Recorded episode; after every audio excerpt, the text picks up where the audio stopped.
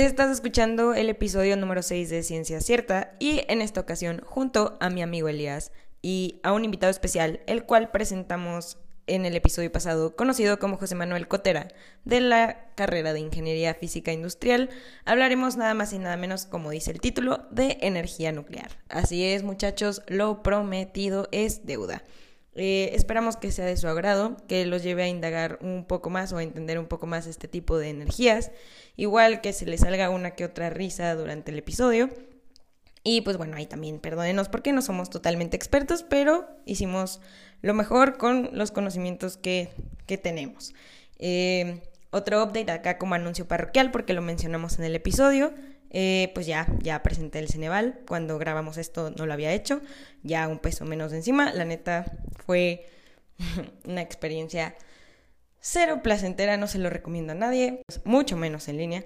Pero pues bueno, eh, ánimo para todos aquellos que vamos en el TEC. Ya nada más nos quedan ocho semanitas de semestre. Y para todos aquellos que estén cursando cualquier grado, secundaria, prepa, otra carrera, eh, pues sí, mucho éxito para lo que resta de este ciclo escolar y que ojalá sea lo último que llevemos en línea. O bueno, todos aquellos dichosos que todavía pueden regresar. Para todos aquellos que están como yo, que ya es nuestro último semestre y que tristemente no regresaremos como alumnos universitarios, pues bueno, les deseo también muchísimo éxito y pues ánimo, ya es lo último.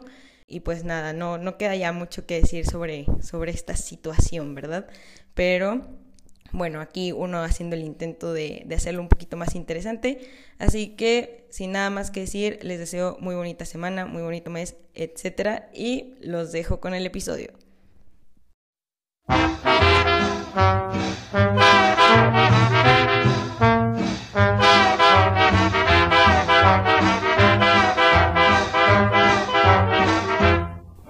Buenas tardes, buenas noches.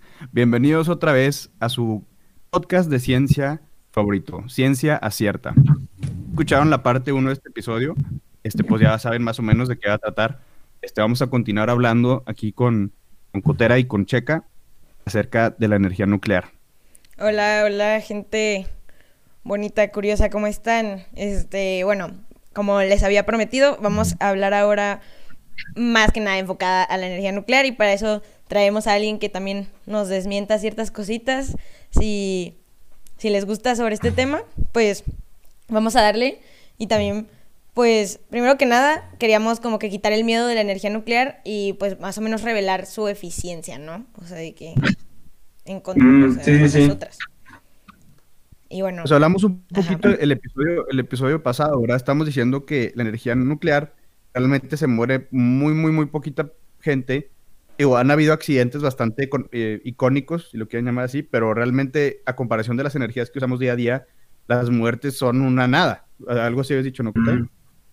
Sí, o sea, son completamente, o sea, no, no voy a decir despreciables porque ninguna muerte es despreciable, pero, o sea, comparativamente, o sea, son completamente en dimensiones completamente diferentes con las energías fósiles normales o carbono, o así. Así es. Em, o sea, igual hay que atribuirle pues, que el 84.4%, más o menos, o sea, de la producción global de energía es debido a, a, energía, a combustibles fósiles. Pero igual, o sea, haciendo ese análisis como de un terawatt producido, algo así, este, por energía así al año. Sigue saliendo, o sea, de que ajá, un terawatt, o sea, de que sigue saliendo que la nuclear es de las o sea, de las menos. O sea, por ejemplo, el, cabro, el, carbón se cobra como 25 muertes en un año produciendo esa energía, el petróleo 18 y en un año, ¿eh? Y la nuclear, como decía Cotera, una muerte cada 14. O sea, entonces no es nada. Bueno, pero yo no lo, lo que hicieron ahí. Lo que hicieron ahí es agarraron la cantidad de energía producida por cada este por cada método de que petróleo, este carbón, nuclear, renovables, y lo dividieron, o sea, dividieron ese número entre la cantidad de muertes, o hicieron nada más un análisis de, dependiendo de la cantidad de energía que, producen. Ajá, de que por cada terawatt de, de, energía que produce ese tipo de energía, cuántas muertes este, se cobran de que al año. O sea, Ah, ok, ya, ya. O sea, es, es, es para, como para normalizarlo, pues para que todos estén, estén parejos, pues porque obviamente, como decían ahorita, la mayoría de la energía producida es por combustibles fósiles, por petróleo y así, ¿no? Entonces, sí, o sea, los datos así en crudo no sirven de mucho. Ya que lo comparas. Ah, ok, entonces agua, pues ya, ya. Sí, O sea, y de hecho, de una idea. O sea, hay un estudio que también dice que la energía nuclear salvó 2 millones de vidas entre 1971 y 2009 porque desplazaba varios combustibles fósiles de la producción global de energía. O sea, entonces, Mm. digamos que igual Dos millones salvó- de vidas. Así es. Las que ya se cobró la pandemia, tristemente. Bueno, un tantito más. Vale. Ujú. Entonces, sí. Pero también, sí, o sea, otra cosa que o sea, me gusta mencionar también es muchas de las preguntas, aparte de, ponle tú lo peligroso que pueden ser las plantas nucleares y tal, es obviamente, bueno, uno más o menos cómo funciona el, proceso de por el que obtenemos energía nuclear actualmente, que es el de fisión. Nosotros agarramos un átomo de uranio, 237, Ah, pero espera, Exacto. explícanos Y- por qué 237. O sea, no sé, bueno, no sé si sepas. O sea, de, de por, bueno, más bien, ver, ajá. pues, Pues, ¿por qué es- 237? O sea, tú cuando tienes un átomo de algo, tienes protones, neutrones y electrones, ¿verdad? Yo creo que todo el mundo sabe eso, así como que nos enseñaron en primaria y así. Y un secundaria, espérate, es ¿en qué más- primaria ibas? De que para superdotados. Entonces, bueno, entonces, va pues, ajá. Continúa, perdón. No, Ah. y, y dime si estoy mal, Cotera, pero pues nomás le vas agregando más neutrones, ¿no? Y se va haciendo más pesado. eh, cada, átomo- como está haciendo más pesado cada átomo, colectivamente, la sustancia pura se está haciendo cada vez más pesada y más pesada y más pesada. ¿no? Mm, Por eso son sí, se vuelve inestable. Ah, ok, ya. Sí. Para que, Sí, para que la gente entienda más o menos ahí cómo funciona. Bueno, y Sí, síguenos de explicando cómo es la, el- cómo es la fisión, que es lo que se hace ahorita. O sea, más Sí, o sea, realmente el combustible que se utiliza es, se dice que es uranio dopado. O sea, dopado se refiere a que una parte del uranio no es el 237, es el, es el 235. Y nomás una pequeñita parte es de que 237, pero con eso tienen para producir buena energía. Ah, Pero bueno, no voy a meter tanto los números. El problema que ya para llegar al problema es, dices, ah, bueno, qué padre, ¿no? Pero produzco energía, pero pues, ¿qué pasa con los residuos radiactivos, no? O sea, porque de la fisión obtienes como resultado este, elementos que son radioactivos y por eso la gente dice, oh, pues, ¿qué haces con eso, no? O sea, ¿y qué es lo que, y qué es lo que hemos estado haciendo los últimos años con esos residuos? pues, enterrándonos bajo tierra. Ajá. pues es que sí. o O sea, sea, Y eso es lo que, esa es la parte más debatible, o por la de donde se agarran en, en qué vamos a hacer con eso y la exposición de Sieverts, de que lo que puede pasar y pues que mata a todos. Y, y, o sea, eso es lo que más les da miedo, ¿no? Pero, pues lo que han estado haciendo con ese confinamiento de, de desechos, creo que, bueno, igual eso es otro tema que da para otro episodio completo nomás de eso. Entonces, tipo, se, los vamos a mencionar. Pero sí, o sea, yo creo que al final de cuentas estaban diciendo que almacenar eso ahorita nos salvaría más el pellejo, o sea, que seguir emitiendo energías fósiles. O sea, digo, energía, o sea, seguir emitiendo CO2, o sea, o, es- o utilizar energías fósiles, porque igual hay contaminación por partículas, dióxido de, eh, de nitrógeno, etc. Pero, este, ajá, o sea, es que, ¿qué se hace con eso? O sea, es tipo... A ver, entonces, miedo. nomás, nomás para entender, porque, no, a ver, a ver si me quedó claro. Entonces tú agarras el isótopo 237, que se le conoce como uranio dopado, ¿verdad? Tú Ujú. ese lo, lo truenas y calientas agua con eso, supongo. A veces es lo mismo, ¿no? Sí. Al Sí. momento de separarlo, generas energía, ¿sí? Ok, y luego, pues, pasa por la turbina y generas energía y los residuos es el problema, ¿verdad? O sea, como que los, los metales que se contagian de radiación y el agua, porque se va a estar bien radioactiva, es el problema. Y lo que me contaste ahorita es, los enterramos, o sea, ¿cómo? sí, o sea, tal cual. o sea, ese es el equivalente planetario de comerte tus problemas, ¿están de acuerdo? O sea, no creo que sea una solución a muy Es que somos plazo. bien Sí, malos. o sea, es, es como, es el equivalente a como cuando dices mañana hago la tarea, de que hoy le iba a hacer, pero mañana la hago, no pasa nada. Pues problema sí. de- para el día del futuro. Pues que claro, o sea, Ajá, sí. y siempre nos dan ese speech de que ustedes son la generación que va a resolver problemas que ni siquiera se han planteado. Y tú así de, sí, pues tenemos que limpiar todo su desastre, muchas gracias. Este, o sea, Ustedes ni entonces, siquiera se han planteado. ajá, o sea, no, no, ya estoy harta de ese speech, perdón. Pero, o sea, de que, pues sí, o sea, sí pasa. Y creo que por naturaleza el ser humano es muy malo para ver a largo plazo. Pero es una solución viable, o sea, es que volvemos a lo mismo. O sea, ni modo de no hacer nada, ¿sabes? Eh, yo una vez escuché la frase de alguien de las Naciones Unidas, o alguien dijo, de que el costo es alto, pero es aún más grande el costo de no hacer nada.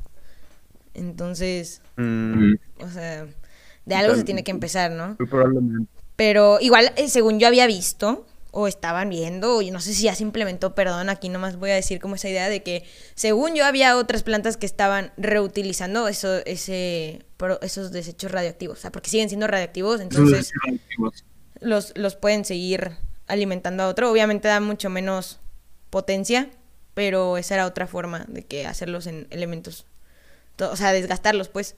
Entonces, pero pues, no inventen, Sí, o sea, amigos.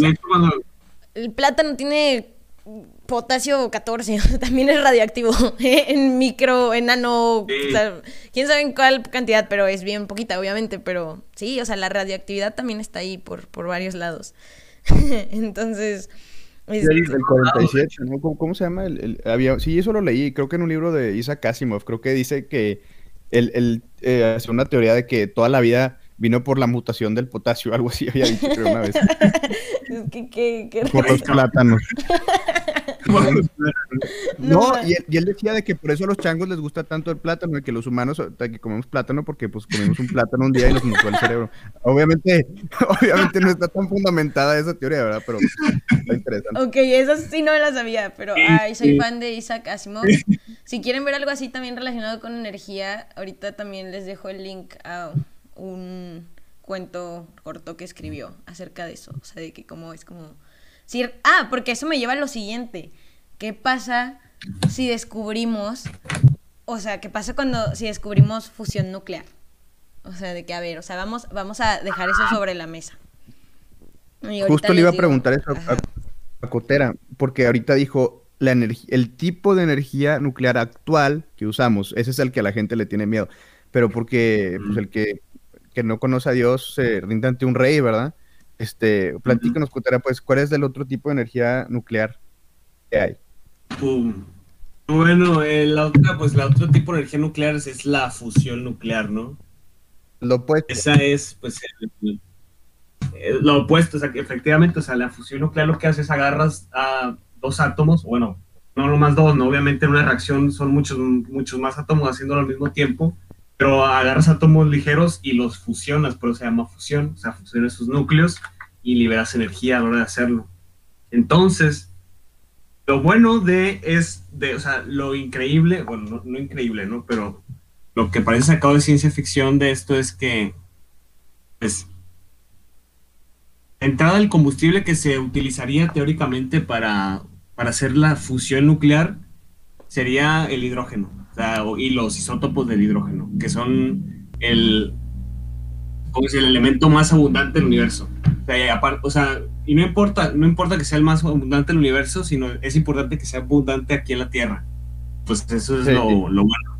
Entonces, la- nuestras reservas aquí en el planeta de los isótopos de deuterio y tritio son, o sea, Limitados. no voy a decir prácticamente inagota- y- ajá, inagotables, pero, o sea, la cantidad de energía que Ajá, la cantidad de energía producida por una cantidad relativamente pequeña de, de ese combustible de hidrógeno, o sea, es, o sea, nada que ver con el petróleo, o sea, sí, o sea, es, por eso es que dices, la energía de- del átomo, o sea, es, parece acá de ciencia ficción, y de hecho sí, cuando recién estaba en desarrollo la, este, la investigación de la fusión, o sea, de la fusión nuclear y tal, para hacer, bueno, realmente toda la investigación al final de cuentas se hizo, o se hace con fines, con fines, ¿cómo se dice?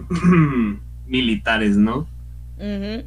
Así como fue el proyecto Manhattan y después, entonces, pero bueno, eso llevó también a desarrollo, obviamente ahora gracias a eso conocemos también mucho de cómo funciona y Y pues ahorita el meollo, así por así decirlo, es que bueno, o sea, ¿cómo le hacemos para... Sabemos cómo funciona, en teoría sabemos cómo funciona y sabemos que funciona porque ya lo hemos hecho. Pero el problema es que no lo hemos hecho de tal manera que este, produzcamos eh, más energía de la que le metemos para hacer correr la máquina, pues. O sea, tú, ahorita voy a explicar también cómo fusión, ¿no? Pero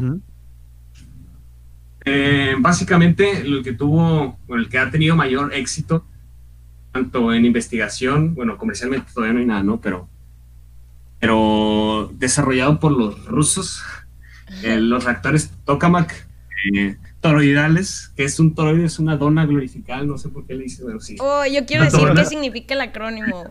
Puedo, puedo. A ver. ok. O sea, yo el, no sé, o sea, el acrónimo en ruso, es, o sea, traducido es cámara toroidal con, bobina- con bobinas magnéticas. O en ruso es toroidal naya cámara mag- cámaras magnetne katushkami.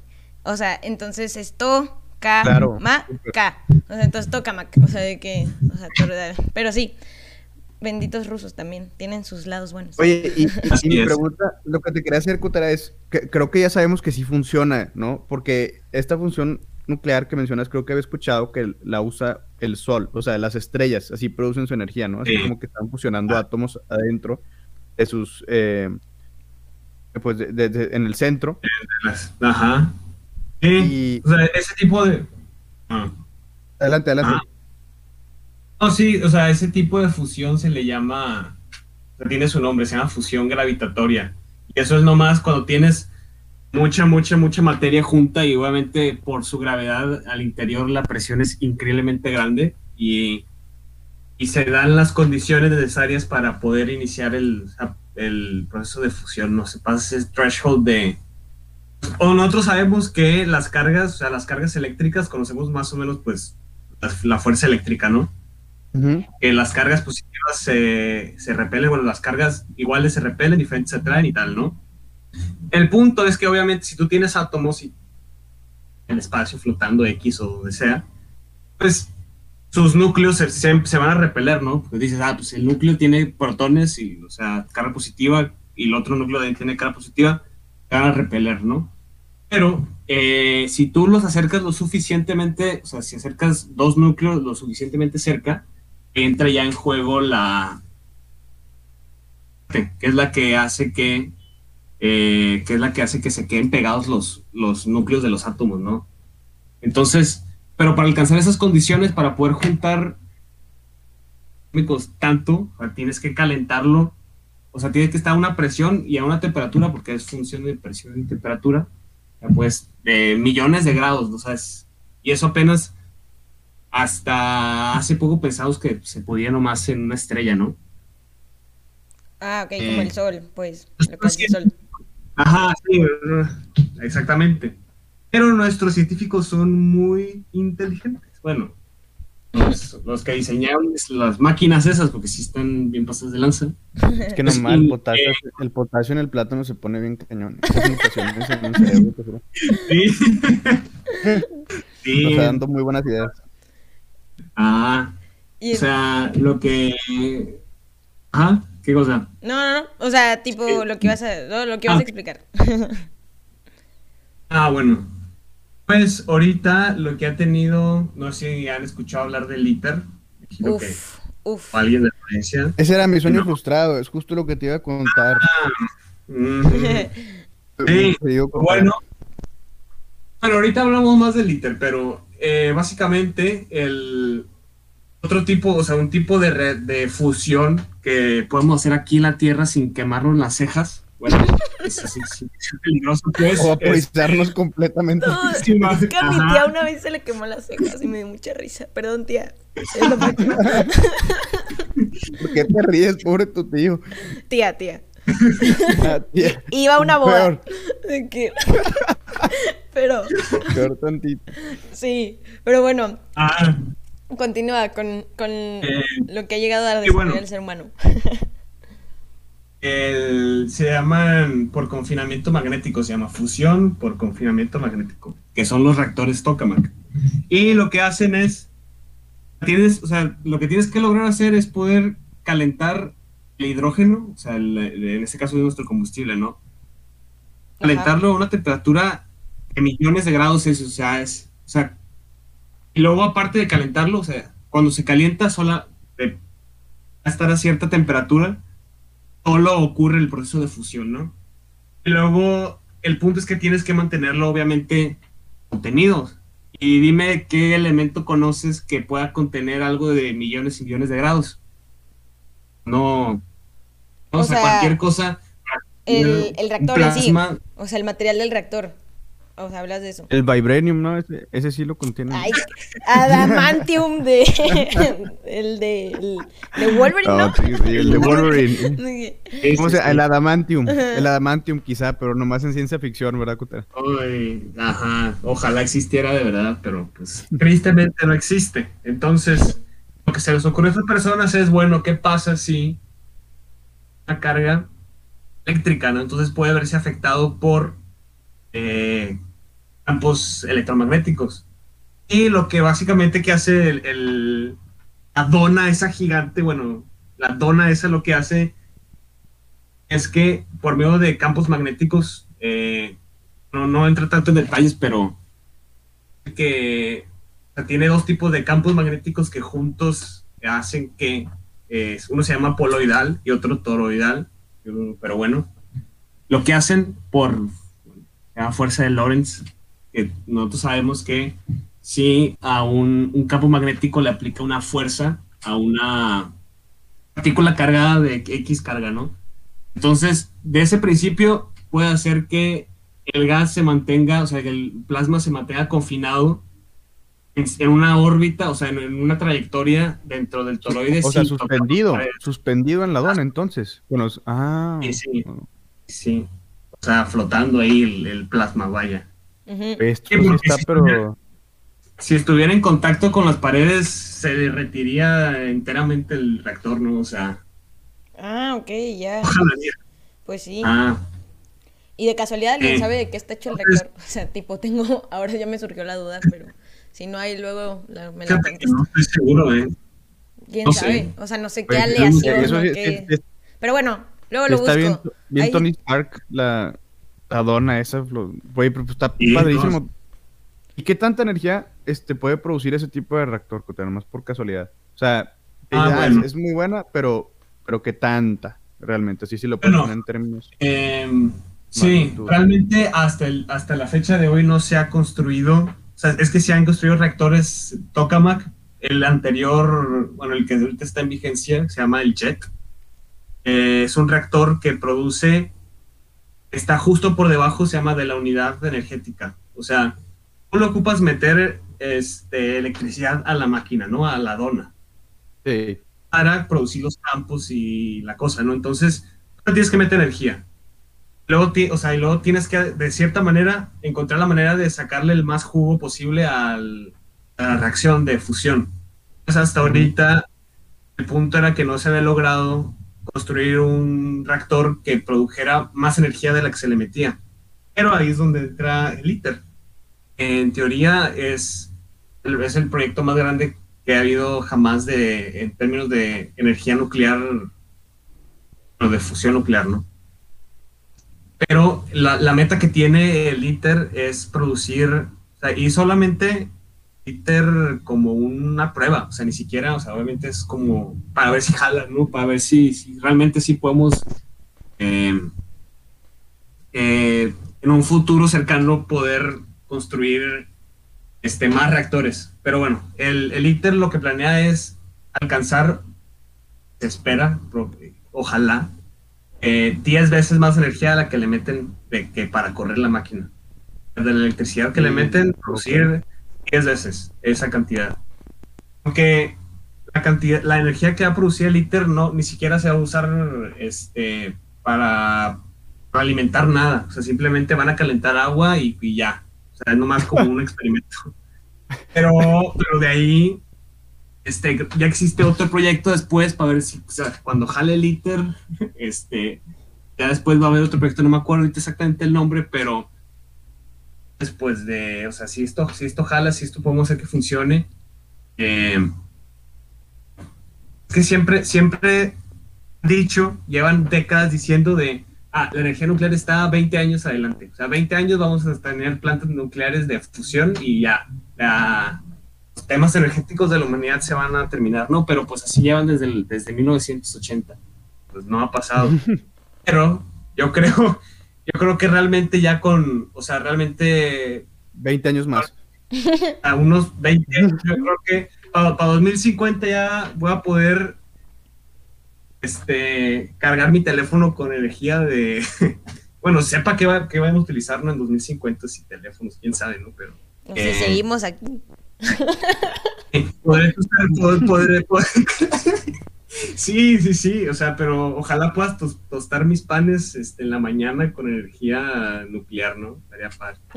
Energía nuclear a base, a base de fusión específicamente. Sí, o sea, porque ah, seguimos, según yo, seguimos en lo mismo. O sea, esa energía se produce, calienta agua y eso se hace vapor y se vuelve a entrar a la turbina. O sea, según yo, sigue siendo el mismo como que ciclo termodinámico, nada más que ahora tu generador es eh, a partir de ese calor que que saca por, la fusión en este caso. Si, si jalara sería confusión y bueno, y así es fusión, según yo, eso, o sea, es, otro, es otra cosa, pero, pero al final sería una energía wow, o sea, sí jala, la verdad.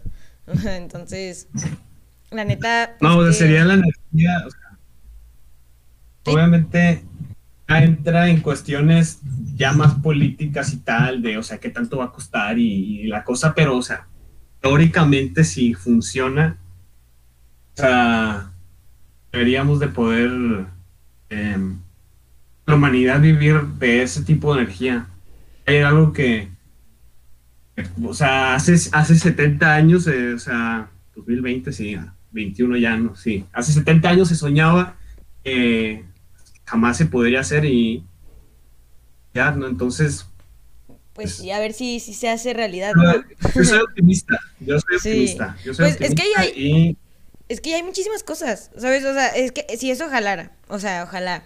Y luego también está todo lo de que, según yo ya nació un proyecto también, que ahí ya nomás se los dejo ahí a la audiencia y a ustedes como curiosidad, pero pues lo que era esta antena que hacía, que diseñó Tesla hace muchísimos años, este, que era para transmitir, transmitir energía eléctrica inalámbrica. O sea, de que... Ajá. O sea, y entonces obviamente ya, según yo, existe el rumor de que sí iba a jalar. Y que a Tesla, o sea, pobre Tesla, la neta también su historia está bien sad. De que, pero, o sea, de que eh, no lo quisieron implementar porque Edison y toda esta raza que ya también se había llevado buena lana a sus bolsas, este, por la implementación de todo el cableado y todo pues dijeron, no, pues ya implementamos todo esto y ahora va a salir que, que es que inalámbrica y todo este gasto y así, ya no le vamos a poder cobrar a la gente porque pues va a estar más cañón tener esa cuenta. Y dijeron, no, o sea, que limitaron ahí también esa parte, pero creo que ya se está haciendo esos también esos proyectos. Y pues creo que está bien cool que estemos pues innovando en ese aspecto y que neta sí podemos llegar a esas capacidades del ser humano. Y bueno, otra cosa nada más para, para tener ahí a la audiencia. Eh, el reactor está en Francia, ¿no? O sea, de que... Ah, sí, en el sur. En, el sur de Francia. No me acuerdo dónde, cómo se llama, pero está en la playa. eh, este... ¿Qué cosa? Bueno, a ver, tú, Díaz. Nada más quería preguntarte, Cotera, ¿a ti sí te gustaría algún día trabajar en el ITER, el primer reactor funcional de la base de fusión nuclear? No me digas eso, ¿no? Pues claramente que sí, o sea, realmente eso es, sería el trabajo soñado de cualquier IFI, ¿no? Trabajar en el ITER, o sea, si acaso nomás ir a poner un tornillo al reactor o yo qué sé, pero... Yo jalo trapear. Pero sí. Jalo, y, y, jalo ir a, ir a limpiar los baños, no pasa nada. Yo estoy haciendo los carros ahí, voy a llevarme. claro. No, pues sí, es que como dice Cotera y dice Elías, creo que, bueno, a, quienes nos estén eh, escuchando o algo así, pues échenle ganitas, amigos. No, todavía se puede hacer muchas cosas. Ojalá y eh, salgan mexicanos, ingenieros, científicos que puedan también aportar este tipo de proyectos y que la neta todo se puede. O sea, sí se puede. Eh, Y pues sí, es el sueño, es el sueño de, de, de los ingenieros y todo, trabajar en estas cosas, también en exploración espacial que, que se viene también bueno en estos siguientes años. Entonces, pues qué cool. Hay mucho, por, hay mucho que ver, hay mucho que esperar. Y bueno, este, los quería dejar porque ven que les mencioné, bueno, Elías sacó lo de Asimov y el plátano que la neta me dio mucha risa. Pero hay otro, hay un cuento relacionado a lo que todos estuvimos hablando y creo que quedaría perfecto para, para cerrar este episodio. Pero eh, bueno, uno de los cuentos cortos de ciencia ficción de Asim- Asimov eh, se llama La última pregunta. Se los recomiendo, está, está en corto. Y pues básicamente, digamos que en pocas palabras, para no darles como todo lo que pasa, o sea, dos de, o sea, la, la humanidad crea una máquina y descubre como que la fusión dentro de, de la Tierra y así, y ya genera energía y entonces esto promueve que haya después exploración espacial y nos volvamos una especie intergaláctica y así se va, o sea, se va brincando de que especie a especie, pero digamos que siempre se acaba, o sea, siempre se acaba el recurso, que era lo que decíamos, de que al final de cuentas es, es limitado, o sea, parece infinito, pero llega un punto de que ya si hablas de miles de años, o sea, se va a acabar. Y entonces dos de los técnicos, cuando todavía están al principio eh, en la Tierra, eh, eh, hay una, una máquina que se llama el multivac y pues se supone que es como una computadora súper potente y todo el show.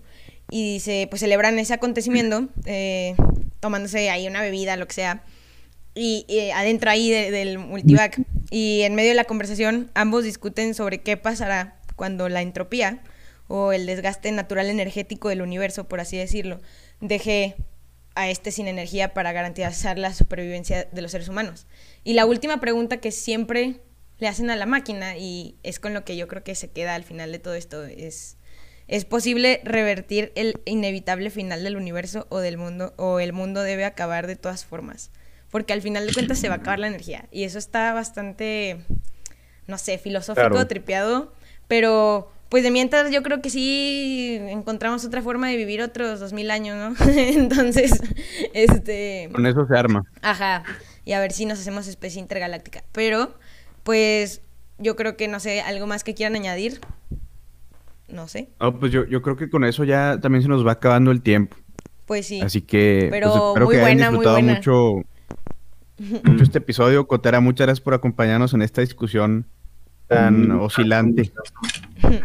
y por compartirnos de Gracias tu... por el dato del potasio. Eh, no, no. Muy buenísimo dato. Sí. Cada vez que te comas un plátano, nomás piensa, estoy queriendo. Es que, o sea, es que ahora sí ya. radioactivas". Pues, Sí, ajá.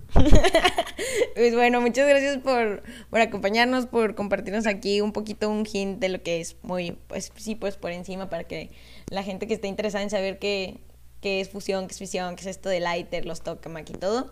Entonces, pues muchas gracias. Espero que algún día si trabajes en el ITER o le pongas el tornillo que dices, aunque sea. y igual a todos aquellos futuros ingenieros científicos. Les deseo mucho éxito. Así es, espero que hayan disfrutado mucho este episodio. Y pues los esperaremos el próximo miércoles con el siguiente. Así bueno, es. no el próximo, sino el de dos semanas después. Porque lo estamos sacando una semana semana.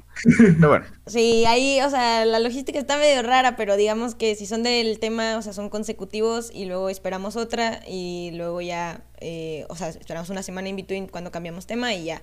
Porque acá, amigos, también uno se está tratando de graduar en pandemia y, y pues se, se viene la agenda un poco pesada, pero señor Stark, yo no quería Ceneval en línea, lo siento, ¿ok? Entonces, este, no me quiero ir, señor Stark. No me no quiero me quiero ir. ir. pero Qué sí. bueno que yo no hago señal, ¿eh? O sea. Pero te van a hacer bueno, uno igual, ¿eh? otro- O sea, te van a hacer uno ahí integrador que con tus con tus Sí, no te materias. preocupes. No te salvas tampoco, pero está menos feo que Te Van a tronar. Van a chisquear el guantelete de todos modos. No te vas a salvar. No te preocupes. Pero Ni bueno, modo. Eh, muchas gracias y nos vemos en el siguiente episodio. Hasta luego. Se cuidan. Hasta luego. Ay,